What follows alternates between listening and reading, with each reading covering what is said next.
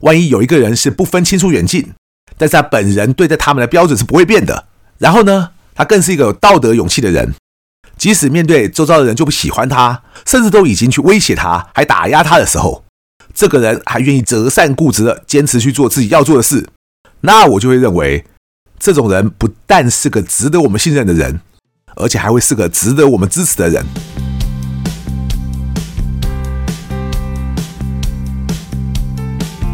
一谈就赢，Do the right thing。大家好，我是 Alex 郑志豪。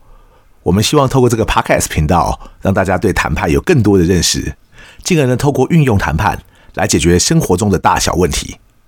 今天让我们继续来讲一谈就赢，看电影学谈判。当初选择的第一部电影，也就是汤姆汉克主演的《间谍桥》。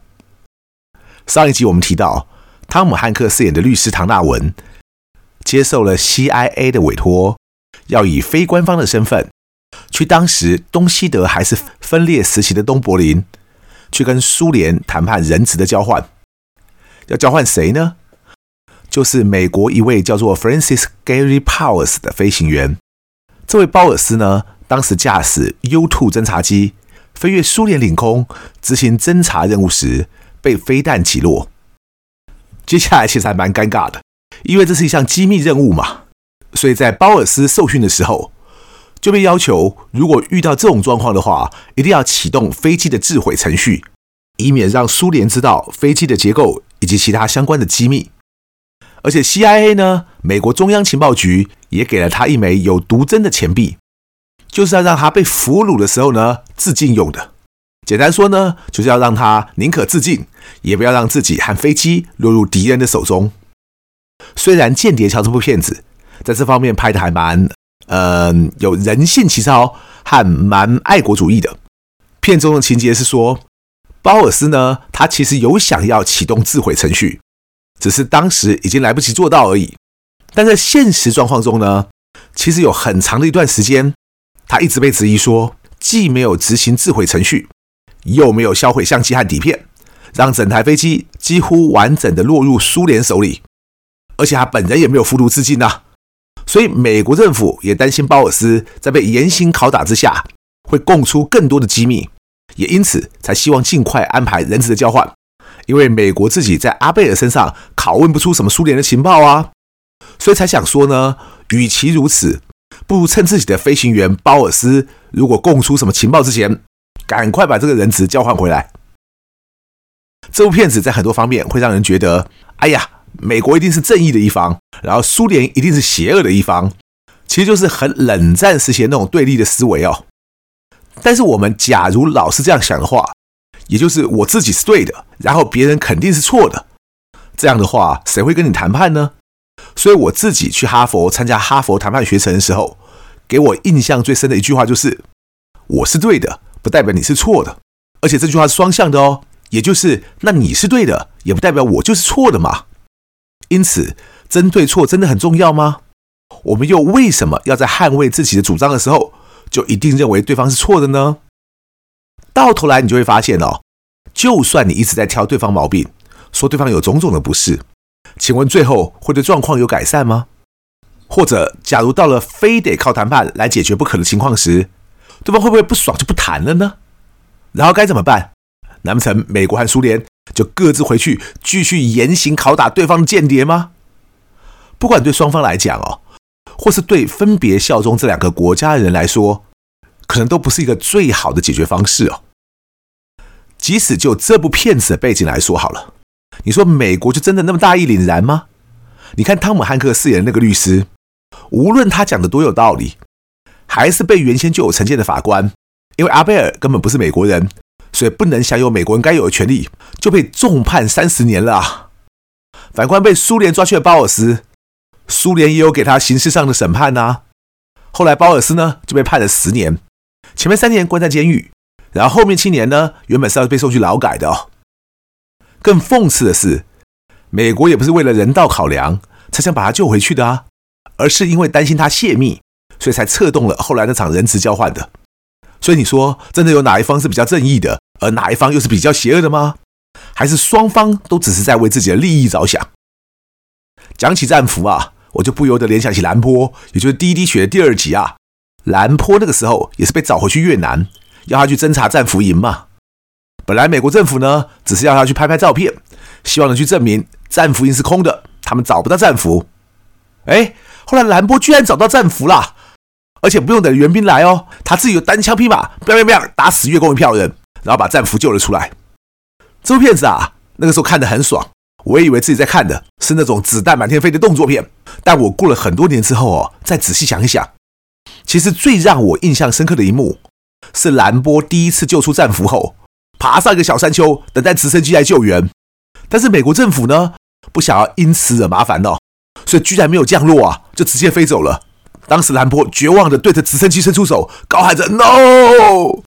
然后越共从四面八方过来，围住了那个小山丘，真的很让人心痛啊！因为一个想为国家尽忠的人，却这样就被自己人抛弃了。除了绝望两个字之外，真的没有什么其他字眼可以形容了。所以我也很希望跟大家说哦，我们只要能做的问心无愧就好。但其实，在现实世界中呢，万一我们无法搞清楚各个不同人或不同边的利害关系，搞不好你认为是自己人的人，到头来反而是会最快抛弃你的那个人。无论如何呢，起码在间谍桥中，他们还是要把鲍尔斯换回来的，所以起码比兰波好一点的。但是为什么美国政府不直接和苏联谈呢？讲白一点，就是他们想要这场谈判所能为他们带来的好处，但是他们又不想背负因为进行这场谈判所造成的风险，所以他们就找了一位谈判代理人，也就是汤姆汉克饰演的律师唐纳文。我们常讲哦，谈判有三个要素：本质、过程和关系。而找谈判代理人去谈这一招呢，其实就牵扯到我们要怎么谈，也就是三个要素中的过程哦。所以再次强调，不只是谈什么，而是怎么谈这件事情，对谈判的成功与否来说，也会有相当的重要性。我自己之前就写过一篇文章，标题叫做《谈判非得赤壁攻心的正面迎战》，运用谈判代理人或中间人，出奇制胜的效果可能超乎你的预期。这边也顺便跟大家说哦，一谈就已经有个官方网站，那个网站呢，主要是收录我从之前到现在写的一些文章。那我在过去七年内写了上千篇文章，所以我想呢，尤其是在台湾哦，大家应该很少看到有在写谈判类的文章会像我写的那么多的，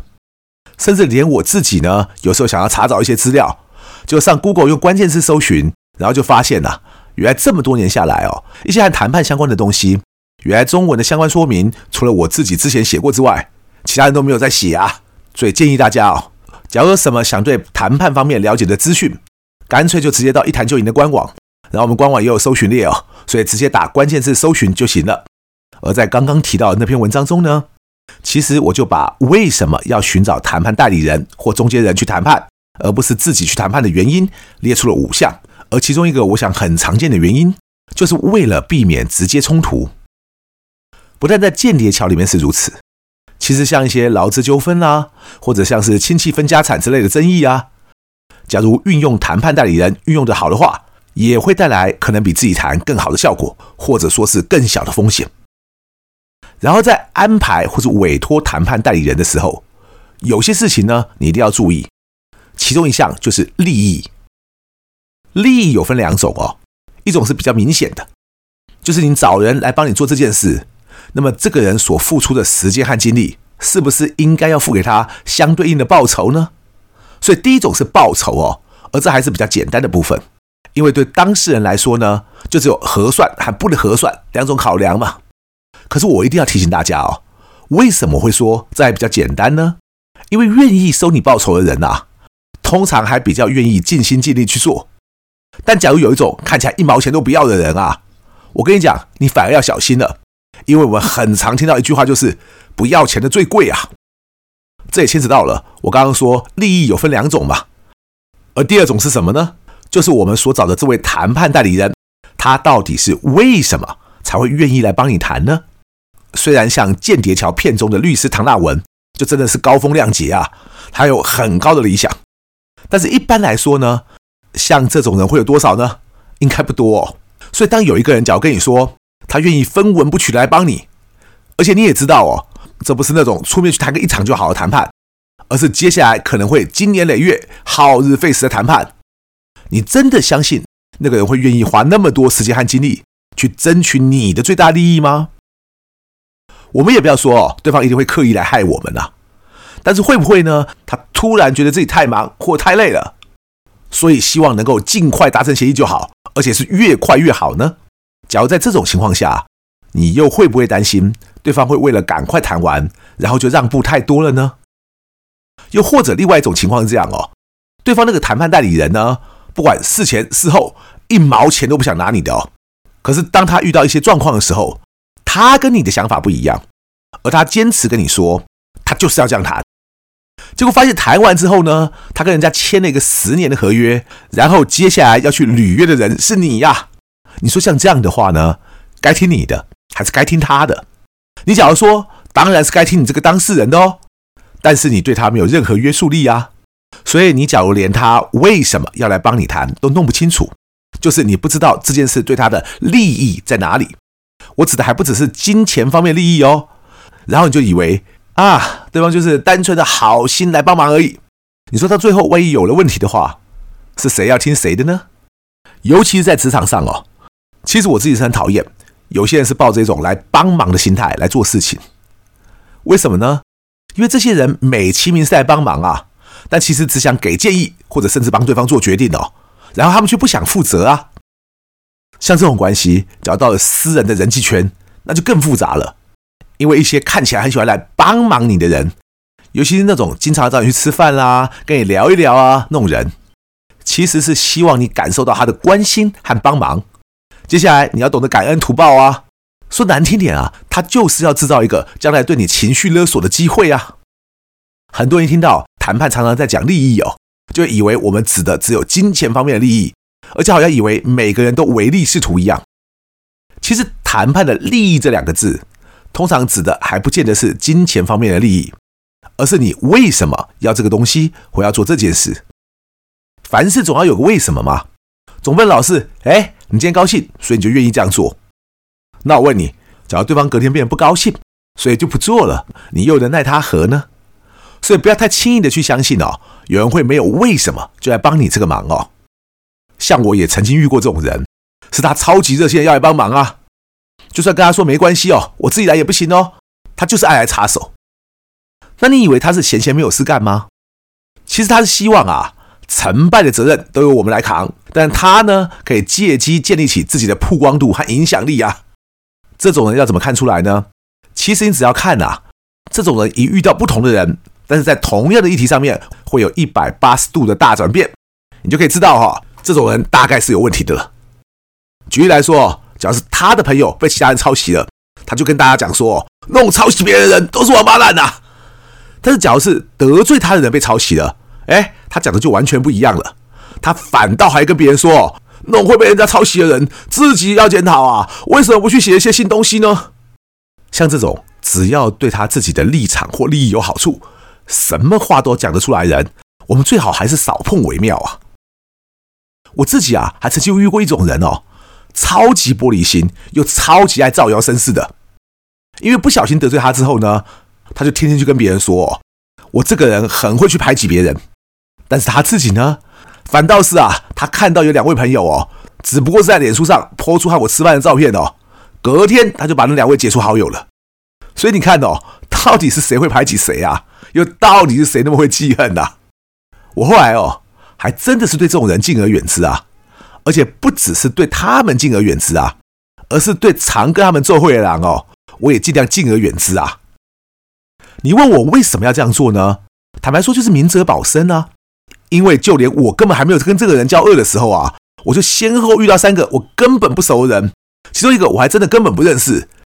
结果都带给我一些麻烦哦。然后我觉得莫名其妙啊，我就早说哈，哎，这三个人之间关联性是什么啊？结果后来发现他们都认识我刚刚说的那个人，所以这样看来啊，那个人可能对我早就不爽了，只是我没有发现而已啊。也因为有这种前车之鉴呢，所以我后来真的看到一些人就敬而远之啊。因为谁知道你天天和那种人打混的话呢，会不会哪一天也来陷害我们呢、所以谈判的利益这件事情呢，不只是很乐观去想，嘿，这个人应该不会来害我吧，而是去再想一想，你自己又为什么可以信任这个人呢？万一你只是和他吃过两次饭，又或者只是经常在脸书上打屁的话，而你居然觉得这样也可以构成一种信任的基础，那你可能还不清楚人世险恶啊！当然啦，我也不是说最好什么人都不要信任，因为假如这个世界什么人都不能信任的话，这个世界也就完蛋啦，我们也不用看什么间谍桥啦。那么，到底什么样的人值得信任呢？尤其是我们看到这部电影中的律师唐纳文之后，我会认为，万一有一个人是不分亲疏远近，但是他本人对待他们的标准是不会变的，然后呢，他更是一个有道德勇气的人，即使面对周遭的人就不喜欢他，甚至都已经去威胁他，还打压他的时候，这个人还愿意择善固执的坚持去做自己要做的事，那我就会认为，这种人不但是个值得我们信任的人，而且还会是个值得我们支持的人。每个人当然都希望能够亲君子，怨小人，但很多人都不知道，其实越会讲好听话的哦，可能越会骗人呐。大家不晓得有没有听过《论语》有一句话叫做“君子周而不避，小人避而不周”啊？